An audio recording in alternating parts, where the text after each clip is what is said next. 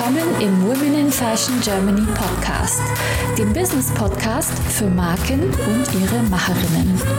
Von mir, Sibel Rozart und mit spannenden Talkshow-Gästen.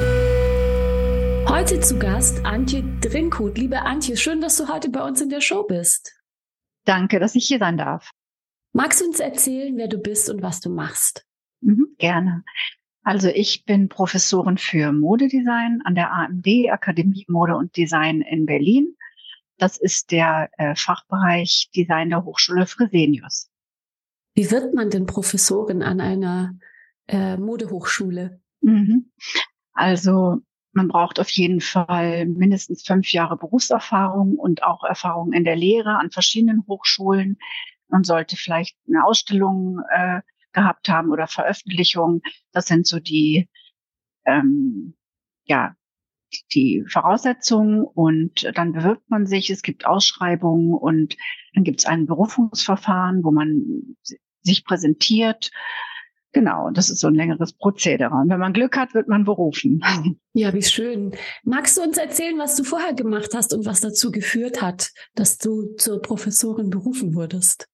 Genau, ich bin ähm, in Norddeutschland geboren und aufgewachsen und vor dem Abiball und vor dem Mauerfall nach Berlin gezogen und habe dann an der UDK studiert, Modedesign. Und nach dem Diplom ähm, bin ich nach München zu Kostas Mokudis, der damals in München und Paris gearbeitet hat. Und dann habe ich auch mein eigenes Label CSB gegründet ähm, in Berlin und habe danach als Stylistin frei und als Beraterin im Bereich Trends gearbeitet, um danach sieben Jahre lang das Moderessort der Zeitschrift Style and the Family Tunes zu leiten. Das war eines der ersten unabhängigen Magazine für Musik, Kultur und Mode in Deutschland. Und dann habe ich in der Babypause angefangen zu unterrichten, zunächst an der UDK Berlin und an der FH Bielefeld und schließlich dann ähm, bin ich an die AMD gekommen und habe dort die Studiengänge Modedesign und Fashion Design maßgeblich mit aufgebaut und wurde ein Jahr später dann eben ähm, berufen, also habe ich die Professur bekommen.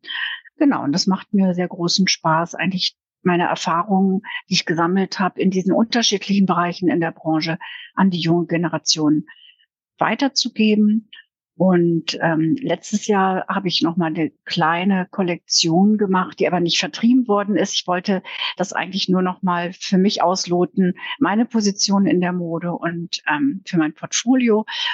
Und das waren Fundstücke, die für mich aufgeladen waren emotional. Die habe ich neu aufgelegt aus Deadstock Fabrics und ähm, genau, das war eigentlich so alterslos, non-saisonal und auch zum größten Teil geschlechts- oder größenübergreifend. Ähm, und das hat eigentlich ganz gut funktioniert. Genau. Da hast du jetzt einige Buzzwords genannt, von denen ich glaube, dass sie auch bei einem Modedesign-Studium zurzeit eine Rolle spielen. Du weißt ja, ich bin Quereinsteigerin. Vielleicht kannst du uns erzählen, ähm, was da so die äh, worauf du jetzt bei dem äh, Studium Wert legst und wie die Schwerpunkte sich gestalten bei einem Modedesign-Studium. Äh, mhm. Genau. Also man hat ja immer eine, ähm, einen Fokus in einer Professur und meiner liegt eben auf der, der Konzeption und auch auf der Darstellung, wobei die Darstellung mehr die ähm, mediale Darstellung ist als jetzt zeichnerisch. Und das Konzept ist mir sehr, sehr wichtig. Ähm, denke halt, dass die Mode ist eines der Disziplinen, die wahnsinnig unmittelbar unsere Zeit widerspiegelt, auch am schnellsten mitunter widerspiegelt und auch ähm, wirtschaftliche, politische und gesellschaftliche Entwicklungen ähm, reflektiert. Und ähm, ja, die Modedesignerinnen sollen eigentlich ähm, einen eigenen Ausdruck entwickeln, eine eigene Sprache entwickeln und diese Impulse aufgreifen und ähm, Genau. Und ich denke mir, dass da auch eine große Aussagekraft hintersteckt. Und das versuche ich eigentlich zu vermitteln. Ähm, ich brenne noch immer sehr für die Mode, auch nach 30 Jahren. Und im Moment haben wir ja einen wahnsinnig großen Umbruch ähm, in unserer Welt, auch in der Mode. Und da geht es eben nicht mehr nur so um Stil und Form, ähm, sondern auch um ähm, Bewusstsein und Verantwortung. Und ich glaube, dass da gerade auch in der Lehre eine große Veränderung stattfindet.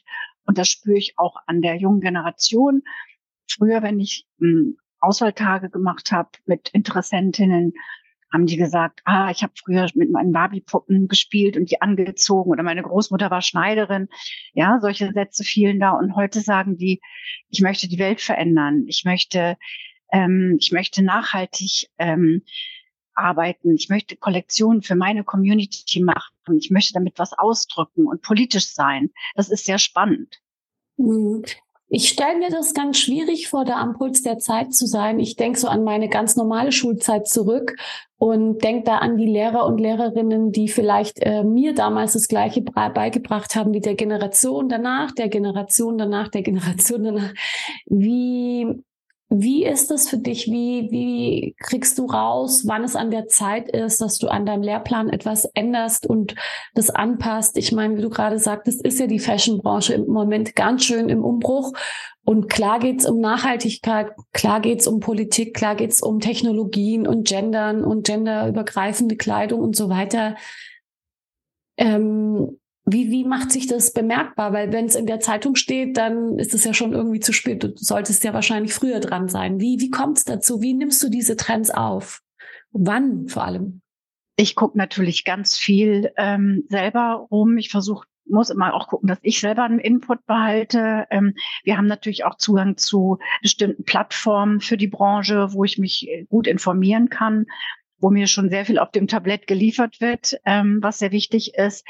Aber es ist auch immer ein Teil Intuition. Und ich würde schon sagen, dass ich jemand bin, die gut Trends erkennen kann, immer noch, trotz des Alters. Es hat damit nichts zu tun, wie alt man ist, ob man jung ist oder am Puls der Zeit zu sein, ist, glaube ich, eine Anlage, ähm, die es gut ist zu haben, ähm, wenn man in der Modebranche arbeitet. Und ich denke, das ist jetzt, wenn du meinst, was änderst du gerade in der Lehre?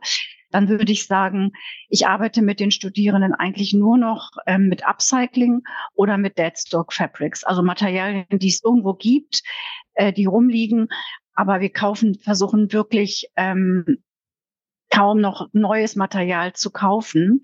Und da unterstütze ich sie eben auch dabei, ähm, bis hin zu, wir haben jetzt gerade einen Kontakt zu einer Garnfirma in Portugal, die ähm, PET-Flaschen upcyclen und uns das wirklich im großen Maße zur Verfügung stellen, dass selbst das Garn nachhaltig ist. Und ja, wir, es geht da um Ressourcen. Es geht auch dann um die Ausrichtung der Projekte, um die Inhalte, die stelle, also die Themen, die Dachthemen, die stelle, ähm, die, die haben sich eben sehr verändert.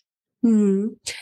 Da wäre meine nächste Frage, zu, ist das jetzt ein internationaler Trend? Ist das ein deutscher Trend? Sprecht ihr euch da auch ab oder sieht man da, vergleicht man sich da und sagt, oh, die machen jetzt aber noch mehr oder noch weniger oder die sind noch nicht so weit? Ich glaube ja schon, dass es von Modeschule zu Modeschule ja auch irgendwie einen gewissen Ruf gibt und einen gewissen Schwerpunkt. Ähm, kannst du da noch so ein bisschen Einblick geben? Mhm. Also ich denke, es gibt Unterschiede zwischen den unterschiedlichen Unis. Das ist auch gut so. Trotzdem gibt es ja internationale Wettbewerbe. Ich schaue mir die Ergebnisse an. Ähm, und da kann man sich ein bisschen auch orientieren, was machen gerade die anderen, wo geht da die Reise hin. Ähm, trotzdem sollte man eben bei sich bleiben. Und ähm, genau, und ähm, ja, ich, ich denke, das ist auf der einen Seite so ein ich mag dieses Wort Zeitgeist immer noch sehr gerne. Ähm, der ist da und den nimmt man auf und den nehmen alle auf. Also da da gibt's große Gemeinsamkeiten. Ähm, aber sicherlich gibt's auch Unterschiede. Die einen arbeiten vielleicht mehr mit dem Handwerklichen, die anderen ähm, gehen mehr in die digitale Richtung. Ähm, so würde ich sagen. Gibt so eine Fokussierung. Hm. Und ähm, was mich immer so brennend interessiert, ist, da ich komme ja aus dem Finanzwesen, ich komme ja aus der Bank. Und als ich so neu als Quereinsteigerin in der Modebranche anfing, ist mir aufgefallen, dass viele Kreative gar keinen so einen Zugang haben zu wirtschaftlichen Themen. Und ich hatte sogar, ich habe sogar die These, dass ich sage, mit steigendem Kreativitätsgrad äh, ist dieses, der, dieser betriebswirtschaftliche Aspekt ähm, wird da fast immer geringer. Also ich rede jetzt nicht von Ausnahmen, sondern so schwarz-weiß gesprochen. Und da wollte ich dich mal fragen, wie, wie viel Wert legt ihr eigentlich darauf? Also, dass man einfach auch so eine Marke aufbaut. Zwar ja, das ist eine und das andere ist eben, wie verkaufe ich, an wen verkaufe ich, ähm, wie verdiene ich eigentlich Geld damit? Ist das auch Bestandteil der Ausbildung? Und wenn ja, wie? Und hat sich da der Schwerpunkt verlagert oder ist das immer gleich? Vielleicht kannst du uns da ein bisschen was dazu sagen. Ich gebe dir total recht, Sibyl. In meiner Ausbildung zum Beispiel war das überhaupt kein Thema. Das musste man sich dann selber aneignen. Und ähm, heute ist es aber Bestandteil des Curriculums. Wir haben das Curriculum auch gerade überarbeitet und haben Schwerpunkte eingerichtet, weil es eben immer komplexer wird. Die ganze, das ganze Wissen, die ganze Welt, wie sie sich dreht ähm, in der Modebranche. Und deswegen ähm, haben wir das aufgeteilt in Labs. Und ein Lab ist zum Beispiel ähm, Brand Strategy. Also man kann ja, einen Fokus drauf legen, wie gründe ich meine eigene Marke. Ein anderer Schwerpunkt ist Inszenierung oder Nachhaltigkeit oder digitales Design. Ähm, aber Marketing ähm, ist fester Bestandteil des Curriculums. Äh, wie baue ich eine Marke auf? Was spielt in der Kommunikation für eine Rolle? Wie kalkuliere ich einen Preis? Das ist heute Bestandteil und das finde ich auch wichtig, weil es eben doch ähm, ja nicht nur die reine Kunst ist, sondern ja auch funktionieren soll auf dem Markt. Apropos reine Kunst, stellt sich da auch so ein bisschen heraus, wer tatsächlich ähm, eigene Marke gründen möchte und wer vielleicht Designer von einem großen Haus werden möchte? Oder ist das, siehst du das schon so? Oder wissen die Leute das selber schon? Diese Ausbildung, die kommen ja oft direkt vom Abi, nach dem Abi zu uns, geht ja nur dreieinhalb Jahre und das letzte Semester ist die Bachelorarbeit, die Bachelorkollektion. Das heißt, das ist sehr, ein sehr kurzer Zeitraum für das komplexe Wissen. Und ähm, das ist unterschiedlich. Einige wissen das schon direkt.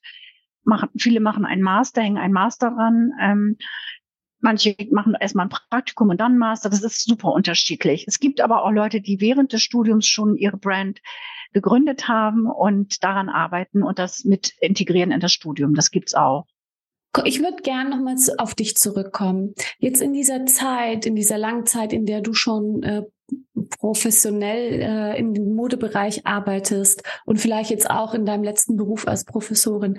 Was ist da für dich ähm, eine der größten oder vielleicht die größte Herausforderung und wie gehst du damit um? Mhm. Ich denke generell das Thema Konsum Überproduktion und massenhafte Vernichtung von, von Kleidung. Es wird jede Minute einlastbaren Kleidung verbrannt auf der Welt. Das muss man sich mal so vorstellen, bildlich. Und trotzdem in dieser Branche zu arbeiten und Menschen für diese Branche auszubilden, ähm, finde ich die größte Herausforderung gerade. Ähm, trotzdem ist Mode etwas, was es immer geben wird. Und gerade das, ich nenne es jetzt mal das Schöne, was die Mode auch inne hat, suchen wir auch, gerade in solchen harten Zeiten, wie wir sie gerade haben. Da bin ich auch davon überzeugt. Das heißt, wir müssen jetzt Wege finden, wie wir vielleicht von diesem, ja, früher ging es immer um das Vermehren, ja, aber auf, äh, auf Gunsten, äh, zugunsten einiger weniger und zulasten der Umwelt und auch zulasten von, von vielen anderen Menschen und ich denke, es muss zu so einer Strategie der Erhaltung kommen. Und ich glaube auch, dass so Communities, regionale Produktion, Transparenz, also solche Systeme werden vielleicht immer wichtiger als das Produkt. Ähm, wobei ich persönlich auch an gute Produkte glaube, weil Qualität ist auch nachhaltig. Aber ja, ich denke mir, ähm, das ist gerade diese, diese Herausforderung und auch wieder diese Hinwendung zur Menschlichkeit, dieses Emotionale von der Mode, sich darauf ähm, zu konzentrieren. Und ähm, ja, ich denke, das wird, wird einen Einfluss haben. Ähm, gleichzeitig haben wir diese digitale Entwicklung, die unsere Welt prägen wird, wie nie zuvor, KI mal als Stichwort. Aber es ist ja auch nicht nur negativ. Wir können das ja auch einsetzen, um zu sagen, wir steuern die Produktionswege ähm, und die Dienstleistungen. Ähm, ich glaube, das wird das alles in Einklang zu bringen und sich darüber auch zu informieren und das an die Studierenden weiterzugeben. Ich glaube, das ist für mich gerade die größte Herausforderung. Hm. Ist auch nicht so leicht. Und apropos KI, ähm, wie integriert ihr KI in eure in euer Studium? Also verboten ist es ja hoffentlich nicht. Nein, es ist nicht verboten. Ähm, wir sind da gerade wirklich am Anfang und ähm, ja, informieren uns gerade darüber, diskutieren gerade darüber, kriegen Fortbildung darüber. Ist diese Entwicklung ist so rasant, äh, dass ich jetzt, ich, ich setze es jetzt noch nicht gezielt ein, aber ähm, wir beobachten das im Moment und ähm, versuchen sensibel dafür zu sein, aber auch nichts auszuschließen. Ja, weil man kann ja diese KI, auch Chat, GPT und so weiter, kann man ja auch für Klausuren und Antworten einsetzen. Aber auch da habe ich jetzt gemerkt im Umgang damit, die KI ist auch nur so gut, wie man sie füttert, mit Fragen füttert. Wenn du nicht die richtigen Fragen stellst, kommen auch nicht die richtigen Antworten raus. Und ich bin ja, ich bin ja ein Riesenfan von Technologie. Und ich würde mir so wünschen, ich liebe Mode, ich liebe ähm, schöne Dinge. Und ich würde mir wünschen, dass wir eines Tages zurückgucken und sagen, Mann, waren die damals verrückt, die haben einfach produziert und auf gut Glück und gehofft, dass es jemand kauft und dass es einmal eine Technologie gibt, die just in time, ohne drei, vier Wochen warten, einfach diese schöne Mode oder Produkt, das gilt ja auch für Autos, die werden ja auch auf Halde produziert, muss man sich mal vorstellen, dass man eben in kürzester Zeit diese Produkte bestellen kann, wenn sie geordert werden, weil keiner will auch drei Wochen warten, wenn er was möchte, möchte es relativ schnell haben. Insofern ähm, kriegt ihr da auch schon irgendwelche Trends mit in die Richtung? Nee, es geht eher in die Richtung, dass ich virtuell dass ich virtuell Kleidung ähm, ausprobiere am Avatar. Ähm, aber ich, ja, ich persönlich bin, ich bin auch sehr aufgeschlossen neuen Technologien. Ich bin dazu bin ich auch viel zu neugierig. Gleichzeitig, wenn es so um Mode geht, ich muss Stoffe auch anfassen. Ich muss das fühlen. Und mir, was mir manchmal zu kurz kommt, da möchte ich mich auch gerade so ein bisschen noch im nächsten Semester darauf fokussieren mit den Studierenden des dritten Semesters, ist, wie fühle ich wie fühle ich mich in bestimmten Kleidungsstücken. Es ist nicht nur die Optik, wie sehe ich aus. Das kann ich am Avatar, das kann ich checken virtuell. Ähm, aber dieses, was macht das mit mir? Ähm, wie fühlt sich das an? Ein Schnitt, ein Stoff, eine Farbe. Ähm, das ist ja auch ein, ein Teil der Mode. Und das sollte nicht, finde ich, ähm, vernachlässigt werden bei aller Digitalität. Auch das Handwerk ist ähm, was Wunderschönes, was weiter gegeben wird von Generation zu Generation. Ähm, und das macht auch glücklich, mit den Händen zu arbeiten. Das ist, also das merke ich auch bei uns im, im Atelier. Das ist, ähm, ja, das ist irgendwie, da ist eine bestimmte Stimmung, ein bestimmter Spirit und der ist super wichtig. Ich glaube auch nicht, dass das eine das andere ausschließt. Ich glaube, das ist die Kombination und dass man die Technologien dafür einsetzt, um eben da effizienter zu werden. Aber es ist ja auch schwierig zu sagen, ich also ich finde auch, dass man ja die Dinge erstmal produzieren können muss und dann auch sein Handwerk versteht. Wenn man sein Handwerk nicht versteht, wird es ja auch schwierig, das mit Technologien umzusetzen. Dann hat man da auch kein Gespür dafür. Und wie du sagst, auch für den Kunden, man kann das nicht nur rein virtuell ausmachen. Stoffe, wie fühle ich mich drin? Ich glaube, da gibt es aber doch, ich kann mir so in meiner Fantasie und mit meiner Neugier kann ich mir da Möglichkeiten vorstellen, die das alles erfüllen. Und ich bin ganz gespannt, ob da mal jemand draufkommt und ähm, sowas Tolles irgendwie auf den Markt bringt. Würde mich sehr freuen. Kommen wir zu deinen Erfolgen. Was war so für dich in deiner Karriere ein Erfolg, wo du richtig stolz drauf bist? Ich denke für mich, wenn ich meine besten Freunde frage, sagen die, wow, wie hast du das gewuppt? Ich habe meinen Sohn ähm, größtenteils, ähm, oder der hat seinen Lebensschwerpunkt bei mir größtenteils gehabt und dann parallel ähm, diese, diesen Beruf auszuüben, diese Karriere, diesen Karriereweg auch zu gehen, ähm, das denke ich ist, war eine große Herausforderung oder bin ich stolz drauf. Und jetzt konkret an Projekten, ich habe mit einer ehemaligen Kollegin ein Forschungsprojekt gemacht. Das wurde unterstützt vom Auswärtigen Amt. Da ging es um Mode und Migration, also den Einfluss von Migration auf die Mode. Und das war ein Buchprojekt. Ähm, und ähm, ja, und auch eine Modenschau im Foyer des Auswärtigen Amtes. Äh, dort fand der Book Lounge statt. Genau, und dieses Buch, äh, da haben uns so viele Leute, so tolle ähm, Leute, die für uns geschrieben haben, recherchiert haben und FotografInnen unterstützt. Ähm, das war äh, in kürzester Zeit haben wir das gerockt und das war wirklich ein, ein tolles Projekt. Klingt wunderbar. Kommen wir zum nächsten und zum letzten Punkt. Kannst du unseren Hörerinnen und Hörern einen Tipp mit auf den Weg geben, die gerade dabei sind, selber eine Marke aufzubauen oder eine Modemarke zu gründen? Ähm, genau, kannst, hast du da einen Tipp für uns? Ähm, ich würde gar nicht so pragmatischen Tipp geben, sondern bei mir hat sich ein Satz, den ich im Studium gehört habe, wahnsinnig eingebrannt. Das ist, dass man Unbehagen pflegen soll. Und das ist so ein Kernsatz, ähm, den ich auch gerne weitergebe an Studierende oder alle, die kreativ arbeiten, ähm, weil ich glaube, dass dieses ja, dem nachzugehen, dass da was nicht stimmt. Und das ist so ein Bauchgefühl. Das ist so ein, manchmal fängt das so leise an. Und wenn du dann anfängst, darüber nachzudenken, wirst du feststellen, oh ja, stimmt. Ich muss was ändern. Dann muss man noch was überarbeiten.